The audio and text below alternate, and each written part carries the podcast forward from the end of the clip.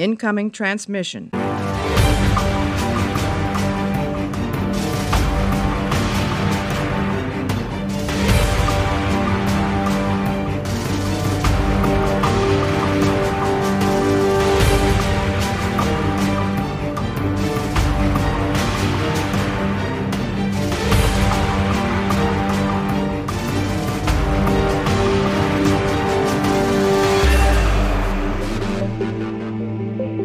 Und herzlich willkommen.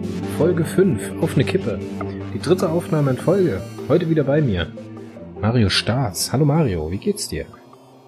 Hallo Chris, so wie vor einer Stunde. Wow, ich bin ich- entspannt und ich muss- ein Bier. Ich muss mir echt eine neue, einen neuen Opener ausdenken, ne? Das klappt irgendwie nicht mehr, wenn wir so Sachen in Folge aufnehmen. Ist aber heute auch mal eine Ausnahmesituation. Aber wir kommen zum Format und zum Thema. Auf eine Kippe. Das heißt 20 Minuten Podcast. Ein zufällig gelostes Thema. Keine Recherche. Kein großes Nachdenken und einfach ein bisschen Smalltalk über ein zufälliges Science-Fiction-Thema. Ich habe den Zettel wieder gezogen. Ich knüll ihn Was wird auseinander. es heute sein? Und dieses Mal ist es TOS versus TNG versus DS9. Was ist die, Oh best ja. was ist die beste Star Trek Serie? Ich habe nur relevante auf den Zettel drauf geschrieben, der Rest ist für mich vernachlässigbar. Ha, Wollen wir, wollen wir erst, wollen wir erst mal grobe, grobe äh, Charakterzüge von allen zusammentragen? Um das dann die so sollten den Hörern eigentlich bekannt sein. Oder so Kategorien. Lasst du uns doch an Kategorien festmachen. Also ich würde jetzt einfach mal anfangen zu antworten, wie ich die Frage verstehe. Okay, und los.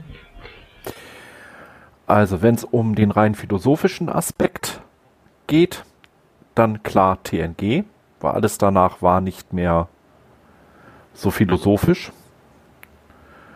Richtung positive Utopie. Die anderen hatten dafür einfach nicht mehr genug positives Feeling in sämtlichen Folgen. Mhm. in Richtung, wie gut unterhält es mich? Und ich glaube, das ist die Frage, auf die wir uns konzentrieren sollten. Und die Herangehensweise. Am besten unterhalten hat mich tatsächlich persönlich ähm, TNG. Und die meiste Action hatte ich natürlich in DS9. Wobei mir DS9 am Ende zu spirituell und metaphysisch wurde. Ja, das kann man, das kann man schon so sagen, ja. Also ich muss auch ehrlich sagen, in diesen drei für mich relevanten Star Trek Serien ist TOS leider für mich die unbedeutendste, auch wenn es total wichtig ist, dass es um äh, Kirk, McCoy und Spock gegeben hat und die waren auch wichtig für mich. Ne? Mein äh, Twitter-Handle ist nicht äh, ohne Grund Dr. Lennart. das ist my man. So. Äh, aber wenn ich jetzt, wenn ich jetzt sagen muss, was meine Lieb, also was meine erste Star Trek Serie war, war wahrscheinlich TNG, obwohl ich mir da nicht mehr so sicher bin. Was mich am besten unterhalten hat, ist aber meiner Meinung nach DS9, also für mich DS9. Ich bin ja immer so ein, so ein Typ. Ich finde das zwar total spannend, was da so philosophisch drin ist. Für mich ist es aber am wichtigsten, dass ich mit den Leuten connecten kann. Und dass ich, dass ich das Drama dahinter nachvollziehen kann. Und da war DS9 für mich einfach, was die Charaktere und was die Interaktion angegangen ist, ähm, einfach ein total neuer Weg bei Star Trek. Ne? Bei TNG hat man immer das, dass die Crew so eine Dynamik hat, dass das einzelne Charaktere Mhm. und Aspekte hat, so, die dann auf was Fremdes treffen. Und durch DS9, dadurch, dass es eine Station ist, dadurch, dass es sich in einem fremden Gebiet befindet, mit dem Wurmloch, mit dem Gamma-Quadranten und so weiter, ähm, war da wesentlich mehr Fokus darauf, wie die Crew sich untereinander verhält, so in unterschiedlichen Situationen. Da hat man auf der einen die spiri- spirituelle Konflikte auf Bajor, so mit dem äh, Himmelstempel, mit dem Wurmloch, auf der anderen Seite diese Kriegsgeschichte, die fantastisch erzählt ist, muss ich sagen. Und auf der anderen Seite halt diese, diese ganz normale, alltägliche Rumkumpelei von O'Brien und, und Bashir, die, die ich fantastisch finde. Und ich muss sagen, so alles in allem, der geilste Charakter in Star Trek ist eigentlich Miles O'Brien. Ja, Das ist, hands down. das, Eier auf dem Tisch, das ist einfach Miles fucking O'Brien. Der ist einfach so ein Typ. Kennst du die Geschichte mit seiner Uniform? Hast du das mal gelesen oder gehört? Ja, Ne? Ja. Der hat sich seine, seine Ärmel kürzen lassen, weil er ist ja kein Offizier, er ist ja bloß der Chief. Also wir würden sagen, ein Unteroffizier und er hat sich seine Ärmel kürzen lassen, weil er sagt, das ist halt so ein Statement, dass er halt einen Typen spielt, der anpackt, der sich halt diesen ganzen überall rumkraucht und sowas und der sich nicht leisten kann, so lange Ärmel zu haben, weil er damit überall hängen bleibt. Finde ich total sympathisch. Ich muss ganz ehrlich sagen, DS9 bin ich nicht ganz bei dir. Echt? Bis auf Miles natürlich und Bashir. Bashir, äh, Entschuldigung, fucking greatest dog in the universe.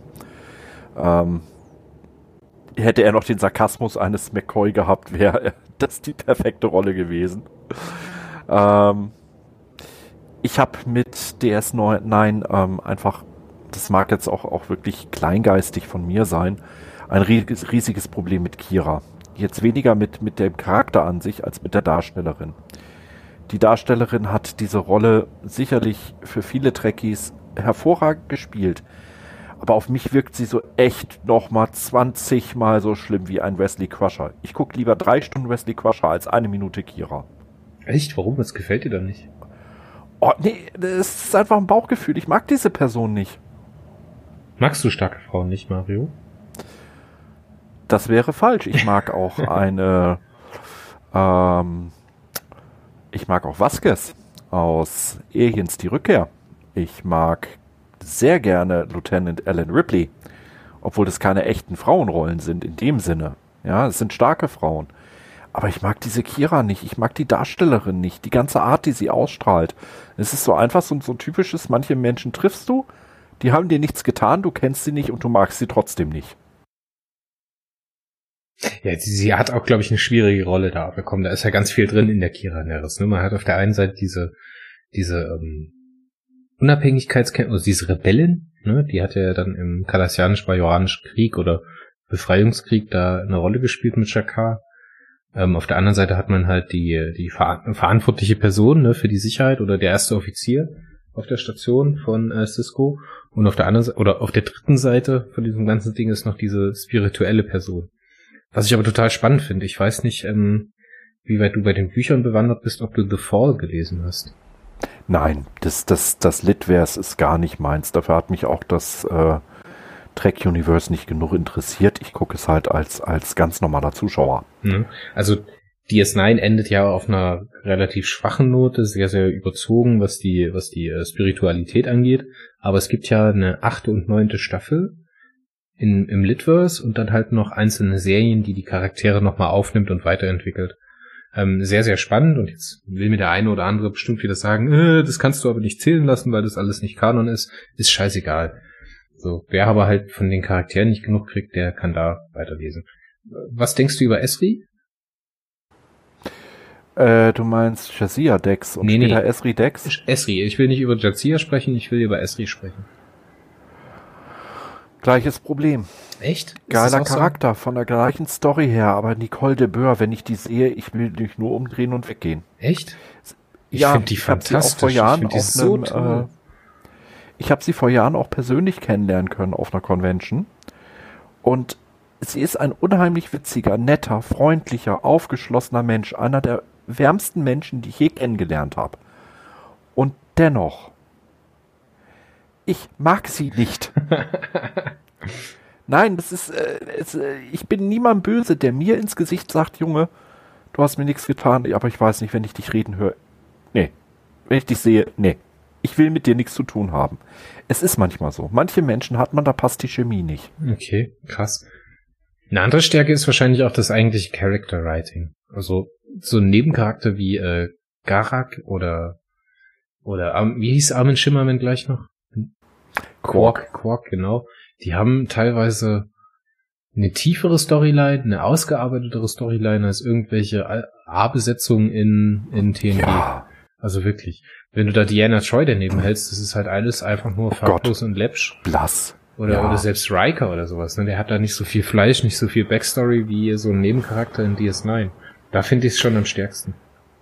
Ja, was aber wieder für TNG für mich spricht, weil wenn du einen Charakter so stark ausarbeitest, so viele Facetten hinzufügst, äh, ein generischer Charakter, und das ist jetzt nicht abwertend gemeint, wie ein Riker und wie eine Troy, hat Vorteile. Ein Charakter, da findet man sich selber nämlich zum Teil schneller drinne. Man hat mehr Raum, um sich hinein zu projizieren. Richtig. Und ein vorgegebener Charakter wie der Garak, der unheimlich ambivalent und vielschichtig ist, der macht es natürlich schwer, sich mit ihm zu, äh, zu, zu identifizieren, wodurch du ihn einfach distanzierter wahrnimmst. Das mag als Plot-Device, als B-Charakter, als wiederkehrender Gastcharakter super funktionieren. Für einen Hauptcharakter wie ein Riker oder eine Troy hätte es nicht funktioniert. Wahrscheinlich profitiert das dann halt auch vom Setting, ne? Also dadurch, dass man halt ja. nicht so viel, nicht so viel äh, externen Konflikt haben kann, hat man halt wesentlich mehr diese internen Dinge. Und man hat meiner Meinung nach auch die ganze Facette getroffen. Also man hat den äh, den Cisco, der total verantwortungsvoll ist, sich aber halt auch selber in diesem ganzen Krieg verändert und anders mit Sachen umgeht. So in the Pale Moonlight, ne? Das ist eine der fantas fantastischsten Star Trek Serien, äh, Folgen, die es einzeln gegeben hat. So. Die ist also mal ganz locker, ohne sich anzustrengen unter den Top Ten. Weißt du, von welcher ich spreche? Nein, ich habe die Serie zweimal gesehen, also bitte ich nochmal, ich bin kein Trekkie. Ja, da geht es praktisch drum, wie äh, Cisco versucht, die äh, die Romulane in den Krieg hineinzuziehen und wie er dadurch selber seine eigenen Prinzipien verrät.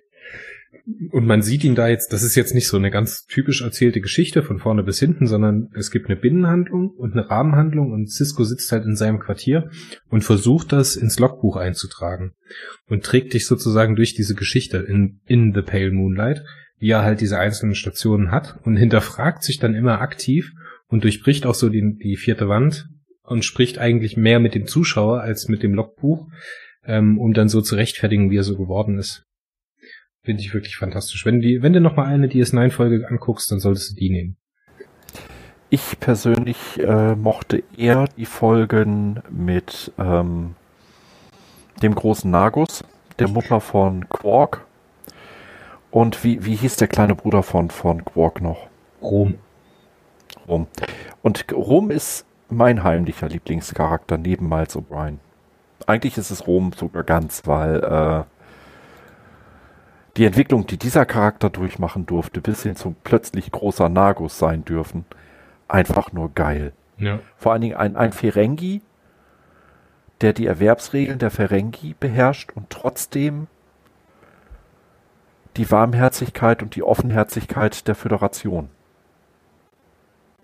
Best of both worlds. da sprichst du einen ganz, ganz großen Punkt an, den zum Beispiel TNG ein bisschen hat missen lassen für mich. Das war immer so arg auf die Spitze getrieben. Wir müssen mit jeder Episode eine, eine, eine, eine äh, Message rüberbringen, ne? irgendeinen moralischen Wert, ja. der, der die Föderation weiterbringt. In DS9 hat man es mehr geschafft, unterschiedliche Sachen mit Science Fiction zu machen. Man hat auf der einen Seite die Comedy, die man gemacht hat, ganz viel mit den, mit den äh, Ferengi zum Beispiel. Man hat äh, Agentengeschichten drin, man hat Horror drin, man hat ähm, Kriegsgeschichten drin, man hat Kampf drin, man hat Raumschiffkampf drin, man hat äh, ganz viel kulturellen Kram drin mit den Klingonen und sowas. Diesen ganzen spirituellen Kram auf Bayo, der mich persönlich auch immer mehr genervt hat, als er mir gebracht hat, muss ich sagen. so. Und da gibt's halt natürlich auch noch Zeitreise. ja, und das sollte eigentlich zu DS9 reichen, weil äh, TNG brauchen wir, glaube ich, gar nicht viel zu erzählen. Das hat Marco schon in diversen äh, Beiträgen auf Warp TV auch gemacht. Übrigens sehr zu empfehlen. Ähm, schaltet euch das auf äh, Twitch gerne mal ein. Warp TV ist ähm, auch bei uns verlinkt, natürlich auf der Warp-Seite. Ähm, unser Chef erzählt dort, unser Chris spielt dort Computerspiele. Und da geht es dann auch ein bisschen mehr in TNG rein. Ähm, ich würde gerne nochmal zur Original Series was sagen, zu TOS.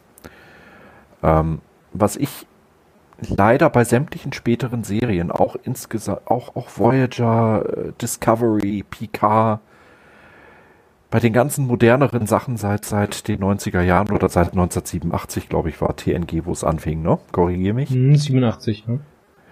Ja, was mir da überall fehlt, ist ähm, das, was du bei TOS eigentlich noch erkennst. TOS wollte nicht unbedingt so ernst genommen werden.